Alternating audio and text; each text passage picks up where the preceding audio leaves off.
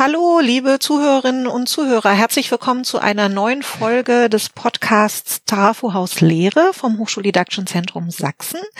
Ich freue mich sehr, heute mit Frau Weimann-Sandlich zu sprechen. Hallo, Frau Bade, ich freue mich auch. Anscheinend haben wir ein bisschen ein verzögertes Netz heute, aber ich werde versuchen, das auf jeden Fall bei meinen Fragen auch zu berücksichtigen. Ja, ich freue mich sehr. Heute werden wir nämlich ein bisschen darüber reden, über eine Gruppe von Lehrenden und Studierenden, über die wir noch gar nicht so viel gesprochen haben, nämlich über all die, die berufsbegleitend äh, studieren. Und das ist ja in diesen digitalen Zeiten auch etwas Besonderes, aber vielleicht kann man da ja sogar einiges auch für das normale Studium äh, sich abgucken. Noch zwei, drei Sätze zu diesem Podcast. Der heißt Trafohaus Lehre, weil das Hochschuldidaktische Zentrum Sachsen äh, sein Zuhause in einem Trafohaus hat und zwar im Trafohaus auf dem Campus Janallee in Leipzig. Und ja, eigentlich würde man, hätten wir uns jetzt da wahrscheinlich getroffen und hätten zusammengesessen und über irgendein didaktisches Thema gesprochen oder über das didaktische Thema auch allgemein berufsbegleitend studieren. Jetzt im Moment alles in digitaler Konstellation, da wir uns im Sommersemester 2020 befinden und die Corona-Pandemie uns allen ein bisschen ein anderes Lehren und Lernen abverlangt. Ja, mein Name ist Claudia Bade. Ich leite die Geschäftsstelle des Hochschuldidaktischen Zentrums Sachsen und damit soll es auch schon losgehen. Und ja, ich hatte ja schon kurz Ihren Namen erwähnt. Äh, Frau Professor Dr. Nina Weimann-Sandig ist heute Gast in diesem Podcast. Sie ist Professorin für empirische Sozialforschung und Soziologie an der Evangelischen Hochschule Dresden, die eben sehr viele berufsbegleitende Studiengänge hat und somit auch sehr viele berufsbegleitende Studierende hat. Und darüber wollen wir heute ein bisschen sprechen. Und bevor wir dazu kommen, würde ich aber mit meiner schon klassischen Einstiegsfrage starten, indem ich Sie bitten würde, Frau Weimann-Sandig, dass Sie sich ein bisschen vorstellen und uns berichten, was Ihnen an Lehre besonders wichtig ist und was Lehre eben für einen wichtigen Beitrag leisten kann, dass gut studiert werden kann. Sehr, sehr gerne. Ja, wie gesagt, Nina Weimann-Sandig. Ich habe die Professur für empirische Sozialforschung und ich glaube, das sagt sehr viel aus. Ich bin mit Leib und Seele Wissenschaftlerin und empirische Sozialforschung lebt davon, dass man aktiv ist, beobachtet und auch auf Krisen gut reagieren kann. Und so gestalte ich eigentlich auch meine Lehre. Ich bin ein großer Fan von aktivierenden Lehr- und Lernmethoden und auch vom kritischen Denken bei Studierenden. Und so versuche ich eigentlich meine Lehre zu gestalten, auch jetzt in dieser Zeit, die wirklich nicht besonders einfach ist. Okay, vielen herzlichen Dank. Ja, kommen wir doch gleich mal zu der Situation. Wie hat sich das dann gestaltet, auch gerade äh, zu Semesterbeginn mit den Studierenden, die neben einem normalen Beruf ihr Studium absolvieren? Was waren da die Besonderheiten? Ja, ich glaube, man muss vielleicht auch die Situation bei meinen Studierenden noch ein bisschen erklären, denn das sind Studierende in den Studiengängen Soziale Arbeit und Kindheitspädagogik. Das heißt, die arbeiten auch noch in Berufen, die jetzt besonders betroffen sind, systemrelevant sind, ähm, vor großen Herausforderungen stehen mit Blick auf Betreuung von Kindern und Jugendlichen und die hatten eigentlich in ihrem Berufsleben elementare Einschnitte und sich trotzdem immatrikuliert fürs Studium und mussten erstmal natürlich das unter einen Hut kriegen. Und dann haben berufsbegleitende Studierende ja eine Trias der Vereinbarkeitslogik, denn zu Beruf, Studium gehört auch oft noch die Familie, ein oder mehrere Kinder, Partner, der auch arbeitet oder eben auch gerade vielleicht nicht arbeitet. Das heißt, die Situation war für die berufsbegleitenden Studierenden, die ich betreue, besonders herausfordernd. Das, glaube ich, muss man im Vorfeld wissen. Und dann kommt bei den berufsbegleitenden Studierenden noch hinzu, das sind Personen, die in ihren Einrichtungen Personalverantwortung oder Führungsverantwortung haben, die also momentan an vorderster Front kämpfen müssen und äh, extrem belastet sind. Und für die unter diesen Umständen ein Studium zu gestalten, das äh, natürlich qualitativ trotzdem anspruchsvoll ist, ähm, aber Rücksicht nimmt auf ihre Vereinbarkeitslogiken und beruflichen Herausforderungen. Das war für mich schon eine immense Herausforderung. Wie sind Sie der begegnet? Ja, also ähm, Dem zu begegnen ähm, war insofern für mich besonders spannend, als ich mich schon seit zwei Semestern mit den Spezifika des berufsbegleitenden Studierens bei uns extrem auseinandergesetzt habe mit Blick auf die Hochschuldidaktik. Ich habe schon länger gemerkt, dass die Hochschuldidaktik für berufsbegleitende Studierende eigentlich angepasst werden muss und dass die andere didaktische Zugänge und auch ähm, Herausforderungen brauchen und auch suchen. Und insofern hatten wir uns schon damit beschäftigt und äh, hatten das auch evaluiert. Und da war unter anderem rausgekommen, dass sich die Studierenden mehr Online-Lehre, mehr digitale Lehre wünschen würden. Insofern war ich erstmal ganz optimistisch und habe mir gedacht, Mensch, da muss ich nicht viel ändern. Wir machen das jetzt über Webinare und das gefällt den Studierenden. Und äh, wir haben das auch ausprobiert und dann waren von ungefähr 60 Studierenden vier anwesend im Webinar. Und ich habe mir gedacht, oh je, hier oh. stimmt irgendwas nicht und wir mussten eine Abfrage machen. Und die Studierenden haben gesagt, ja, wir können nicht in die Präsenzlehre kommen, auch wenn sie online ist, denn wir schaffen das gar nicht mit unseren beruflichen Herausforderungen. Also musste ich für mich überlegen, was mache ich? Und da fand ich zu der Zeit sehr hilfreich, dass es gerade vom HDS diese Handreichung gab zur asynchronen Lehre und ich habe mich dann wirklich verstärkt in die Didaktik asynchroner Lehre eingearbeitet und praktiziere das jetzt auch relativ erfolgreich mit meinen berufsbegleitenden Studierenden. Und wie sind, wie sind die äh, konkreten Erfahrungen? Also Sie haben jetzt gerade gesagt, da waren dann, wenn es synchron war, ähm, vier Studierende. Ähm, ich hoffe, die Studierendenzahl ist jetzt bei dem Asynchronen auf jeden Fall schon mal hochgegangen. Aber auch da haben ja die Studierenden vielleicht eine Rückmeldung gegeben, was ihnen daran besonders gut gefällt oder nicht so gut gefällt. Ja, genau. Also asynchrone Lehre, finde ich, ist für die Lehrenden wie auch für die Studierenden eine große Herausforderung, denn ich muss meine Didaktik ja komplett umstellen. Also das, was ich tatsächlich erfolgreich praktiziere, sind online aufgezeichnete Vorlesungen damit die Studierenden sich das abrufen können und eben auch in ihrem eigenen Tempo bearbeiten können. Das bedeutet für mich aber, ich bin eigentlich eine Lehrende, die viel über emotionale Interaktion mit den Studierenden lehrt. Ich finde, Humor ist wichtig, aber eben auch, dass man in den Gesichtern der Studierenden im Normalfall lesen kann, ob sie was verstanden haben oder nicht. Das ist in den online aufgezeichneten Vorlesungen ja erstmal nicht möglich. Also muss ich mir da schon überlegen, wie gehe ich heran. Dann hat sich herausgestellt, solche aufgezeichneten Vorlesungen sind nur sinnvoll, wenn sie zeitlich begrenzt sind, nicht länger als 40 Minuten tatsächlich. Und ich muss immer ein rundes Themenpaket schnüren. Also beispielsweise, ich habe ein Modul zur Familiensoziologie. Da würde ich in der Präsenzlehre ganz viel über Pluralisierung der Familienformen sprechen. In der asynchronen Lehre mache ich klar getaktete Einheiten. Einmal spreche ich über Regenbogenfamilien und das ist dann auch abgeschlossen. Einmal spreche ich über Pflegefamilien und so weiter und so fort. Ergänzt wird es in der asynchronen Lehre bei mir dann eben auch immer durch Aufgaben, die ich schon in der Vorlesung anspreche und die, die Studierenden dann mit einem roten Faden, mit einem Leitfaden versehen selbst durchführen und dann an mich schicken und ich kommentiere das Ganze.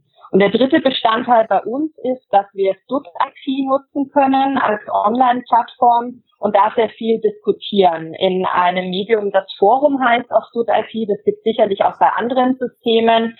Und wir versuchen über diese Chat-Funktion uns sehr viel auszutauschen. Also wir versuchen ein ganzes Paket asynchroner Lehre zu schnüren. Und das kommt bei den Studierenden tatsächlich auch sehr gut an, weil sie das Gefühl haben, sie können in ihrem eigenen Tempo arbeiten, aber sie stehen trotzdem immer wieder in Kommunikation und zum Teil auch in Interaktion mit mir. Mm, jetzt habe ich zwei Nachfragen. Das eine ist, äh, was ich so ein bisschen rausgehört habe, wo ich aber nicht sicher bin, ob ich jetzt auf dem richtigen Weg bin.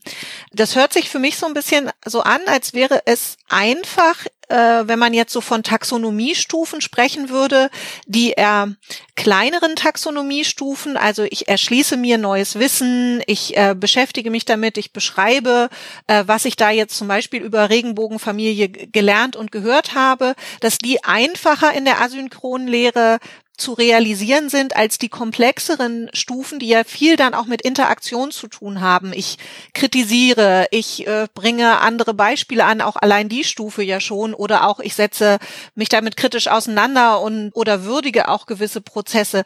Sehe ich das richtig? Ja, das sehen Sie richtig und die Erfahrung habe ich tatsächlich gemacht. Also in der asynchronen Lehre sind die einfacheren Taxonomiestufen besser zu bedienen. Ich mache es mit meinen Studierenden so, dass wir über Student-Centered Learning eigene Vertiefungen setzen. Das heißt, die Studierenden können sich auf den Pool zum Thema Pluralisierung der Familienformen dann ihren eigenen Schwerpunkt ähm, wählen. Und dann geht es quasi, wenn man jetzt nochmal die Taxonomiestufen nimmt, eben auf die höheren Stufen, also auf die Transferleistungsstufen. Ich kritisiere, ich reflektiere, ich bilde mir eine eigene Meinung in Form von Essays beispielsweise. Das ist so eine ganz klassische Methode in den Geistes- und Sozialwissenschaften, um eben relativ zeitlich unaufwendig im Vergleich zur Hausarbeit doch überprüfen zu können, ob die Studierenden auch in der Lage sind, das Wissen dann abzuwenden. Okay. Aber dann ist ja wieder die große Herausforderung, da auch dann die Studierenden zu einem Lernen voneinander zu bringen, dass es nicht nur an diesen Transferprozessen nicht nur der einzelne Student oder Studentin und Sie beteiligt sind, sondern eben auch die anderen Studierenden davon zu profitieren können. Ne? Das wird ja dann auch wieder noch eine besondere Herausforderung sein. Genau, das haben wir ähm, oder habe ich mit meinen Studierenden und da muss ich auch ganz klar sagen, ich bin der Meinung, man muss da auch viel auf das Feedback der Studierenden hören. Meine Studierenden haben sie darum gebeten, dass die Essays, die sie einschicken und auch ihre Mitstudierenden zugänglich sind für alle. Da haben auch alle zugestimmt. Ähm, das heißt, alle können jeweils die anderen Essays oder auch die anderen Leistungen einsehen und so eben auch sich ein Bild machen, was haben denn die anderen beigetragen, welche Impulse gibt's noch. Und das nehmen wir wiederum auf und diskutieren darüber über die Forumsfunktion. Oder wir versuchen tatsächlich einmal im Monat dann doch auch eine ähm, Konferenz zu machen über Zoom oder Blue Button, wo wir dann eben auch nochmal versuchen, miteinander zu diskutieren, damit die Studierenden genau das auch erbringen können, was sie gerade beschrieben haben. Jetzt muss ich noch mal ein bisschen springen. Äh, Frau Weimann-Sandig ist nämlich auch im wissenschaftlichen Beirat des Hochschuldidaktischen Zentrums Sachsen. Das habe ich zu Beginn gar nicht erwähnt. Und in unserer letzten Sitzung hatten wir eine spannende Diskussion eben genau darum, wie man jetzt am besten digitale Lehre macht. Und wir erinnern uns wahrscheinlich beide gerade, während wir hier reden, schon daran, dass es dort eben die Kandidaten pro asynchroner Lehre gab. Aber es gab auch die Mitglieder des Beirats pro synchroner Lehre, weil sie sagten, vor allem die Studierenden fordern das ein, um einen gewissen geregelten Tagesablauf und geregelten Rhythmus zu haben und sich weiterhin darauf verlassen zu können, dass um 9.15 Uhr aber Vorlesung X äh, auch stattfindet wie gehabt. Ich bringe das Beispiel gerade ein, weil ich mich frage, ob Sie in Ihrer Hochschule da auch immer alle gemeinsam aktiv sein konnten und das jetzt alle so asynchron machen oder ob es eben in Ihrer Hochschule oder auch mit Kollegen bei Ihnen auch Diskussionen dazu gab, ob man nicht auch anders jetzt auch gerade im berufsbegleitenden Studium arbeiten könnte oder sollte. Ja, natürlich. Also ich erinnere mich auch noch gut an die Diskussion im Beirat und ich habe diese Diskussion auch immer wieder an der Hochschule. Und ich bin auch jemand, äh, der der Meinung ist, dass so eine Pluralität von äh, Lehrformen auch ganz wichtig ist. Auch die Studierenden spiegeln das durchaus wider, dass es natürlich schon Module gibt bei uns, die sind durch asynchrone Lehre nicht denkbar. Also wenn es zum Beispiel um Fallreflexion in der sozialen Arbeit geht, dann muss ich das tatsächlich über eine Online-Konferenzschaltung machen, denn da müssen ja Dinge besprochen werden. Oder wenn es um Gruppendynamik ähm, Seminare gibt, äh, kann ich mir das auch schlecht vorstellen, dass das asynchron abgehalten wird. Das ist das eine. Das zweite ist aber, ich glaube, wir müssen uns als Lehrende auch manchmal so ein bisschen gedanklich frei machen davon, dass wir sagen, es muss alles immer zur vereinbarten Zeit stattfinden. Dann können wir das Ganze abhaken und können auch sicher sein, dass es auch irgendwie erledigt ist. Das spiegeln die Studierenden auch zurück, dass sie durchaus in der Lage sind, das für sich selber zu takten, in ihre eigenen Tagesabläufe zu integrieren und dass es ihnen eigentlich sehr viel lieber ist, wenn sie eine Hoheit über das Lernen haben, in der jetzigen Zeit auf jeden Fall. Ähm, ich glaube auch, dass es einen klaren Unterschied gibt zwischen den berufsbegleitenden Studierenden und den grundständigen Studierenden. Bei den grundständigen Studierenden merke ich auch, vor allem im ersten, zweiten Semester, das sind die 19, 20 Jahre alt, da brauchen die ganz oft die Präsenzphase auch digital, das heißt ähm, die synchrone Lehre, die sind so getaktet, die kommen aus dem Schulablauf und die sind tatsächlich überfordert, wenn sie sich Lehre selber einteilen müssen und auch äh, die Lernformate selbst bestimmen müssen. Die berufsbegleitenden Studierenden sind, wie gesagt, viele Schritte weiter, sind sehr berufserfahren, sind leitungsaffin, führungsaffin. Da braucht es, wie gesagt, einen anderen didaktischen Zugang und Überraschender, passenderweise ist der asynchrone Zugang wohl der bessere für diese Gruppe von Studierenden. Ja, spannend. Jetzt haben Sie gerade über die, was zur Hoheit über das Lernen gesagt und ich frage mich die ganze Zeit, während wir sprechen und das ist dann auch schon nahezu meine Abschlussfrage,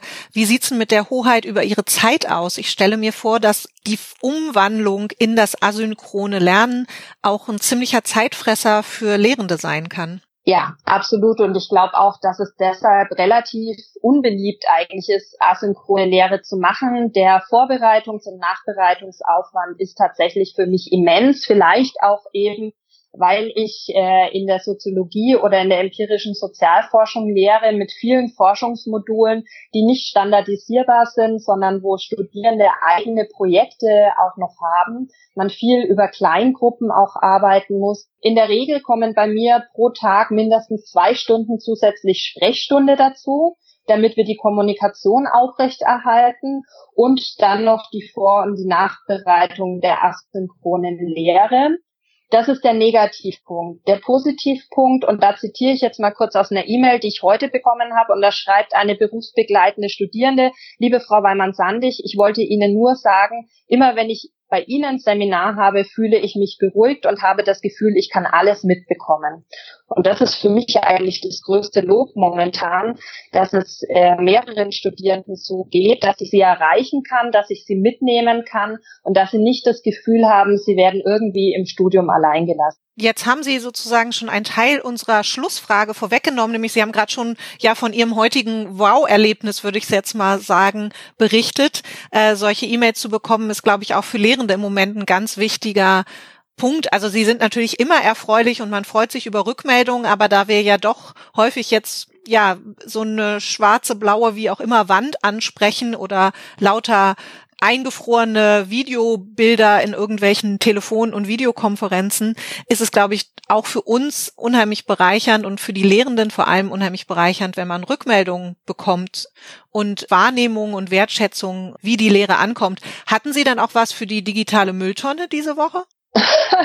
Ja, die digitale Mülltonne ist natürlich der große Frust von Studierenden, wenn Systeme einfach auch nicht gut funktionieren. Und da hakt es natürlich an allen Ecken und Enden. Mal funktioniert StudIP nicht, dann können sie auf die Cloud nicht zugreifen. Das macht natürlich die Studierenden schon ziemlich zornig und das kann ich auch verstehen. Das wird dann an den Lehrenden oft ausgelassen und ich krieg's natürlich auch ab. Und ähm, da weiß man oft nicht, wie man damit umgehen soll. Es gibt Kolleginnen und Kollegen, die schreiben dann sogar immer noch eine Antwort. Ich denke mir manchmal, man muss es tatsächlich einfach schlucken, den Frust auch verstehen. Aber natürlich ist das auch nicht schön, weil mir dafür auch keine Lösungen einfallen. Ja, aber wir haben von Ihnen gerade äh, in ganz kurzer Zeit viele spannende Ideen zum asynchronen äh, Lernen und Lehren gehört und vor allem, warum das in den berufsbegleitenden Studiengängen ganz wichtig ist. Und sie haben sogar schon ein Schlaglicht äh, auf eine Studierendengruppe geworfen, die an vielen Universitäten und auch äh, Hochschulen für angewandte Wissenschaften erst ähm, so im Oktober äh, mal wieder eben nicht die Nase durch die Tür steckt, sondern nur in den digitalen Raum vielleicht. Wir wissen ja nicht, wie im Oktober die Situation aussieht, nämlich Studierende, die sehr jung sind, also die Erstsemesterstudierenden, äh, für die mit Sicherheit diese besondere Situation, die wir im gewissen Raum mit Sicherheit auch im Oktober oder zu Beginn des Wintersemesters noch haben werden, ja auch etwas ganz Außergewöhnliches sein wird. Deswegen danke, dass Sie auch da schon mal ein Augenmerk drauf gelegt haben. Vielen Dank für Ihre Zeit, die Sie sich heute genommen haben. Allen Zuhörern und Zuhörerinnen vielen Dank fürs Zuhören und wenn Sie Anregungen, Tipps und Vorschläge haben, dann schicken Sie uns gerne eine E-Mail. Wir freuen uns über Ihre Vorschläge. Vielen herzlichen Dank und ein Auf Wiedersehen und Tschüss auch an Nina Weimann-Sandig. Tschüss, herzlichen Dank für den schönen Podcast.